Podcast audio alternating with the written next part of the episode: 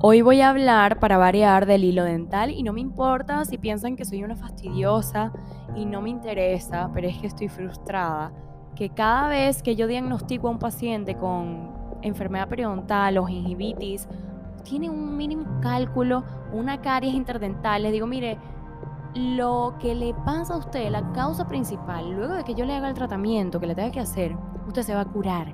Para que no vuelva a llegar al mismo sitio, tiene que utilizar hilo dental. Ya, listo, se acabó. Y el paciente se queda como que, ¿en serio? Es más, se queda como escéptico, tipo, ¿en serio? O sea, algo tan estúpido que nunca nadie me había dicho no hubiese llegado hasta aquí, a esta enfermedad tan avanzada, solo por no utilizar hilo dental. En serio. Entonces, miren, en las propagandas, en las cuñas publicitarias de productos odontológicos, nunca lo mencionan. Es que ni siquiera se pierde la lengua. Creo que siempre se píate los dientes de arriba abajo, no sé qué. No voy a cantar la canción porque todo el mundo sabe cuál es esa canción y no le voy a dar el mérito. Entonces, en el colegio tampoco nos enseñaron esto. Por lo menos en los siete colegios diferentes en donde yo estudié.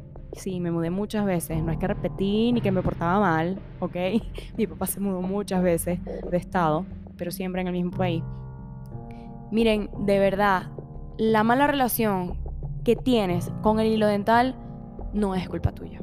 Tampoco estoy culpando al colegio ni no estoy culpando a nadie, porque es que hay muchas cosas que se pasan por alto, ¿ok?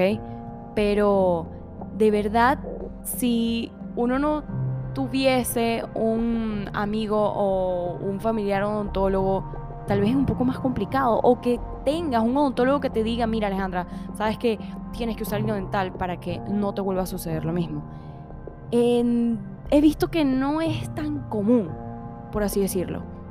Yo necesito que por favor, si eres odontólogo, le recomiendes a tu paciente utilizar el hilo dental y que le enseñes cuál tiene que utilizar y que te sientes con él 20, 30 minutos, lo que sea necesario, porque me he puesto con cada paciente en la consulta y me he tardado un poquito más porque sé que utilizar el hilo dental por primera vez no es nada fácil. Y uno se vuelve un torpe, es terrible y lo entiendo perfectamente hasta que le agarras el truco. Cómo tiene que ser el tramo, cómo tienes que agarrar los dedos, qué tipo de hilo dental tienes que usar. Depende de la anchura que tengas entre tus dientes, ¿ok? Porque si tienes un tramo largo, pues evidentemente un hilo dental va a ser muy pequeño y tienes que usar un cepillo interdental. Pero bueno, en fin, si tienes alguna duda de cómo utilizar tu hilo dental, por favor escríbeme. O si tienes alguna duda de utilizar, no sé, cepillos interdentales, el Waterpix o cualquier cosa interdental, por favor, antes de hacer un desastre, escríbeme. Muchísimas gracias por llegar hasta aquí. Nos vemos en otro episodio de Conoce tus encías.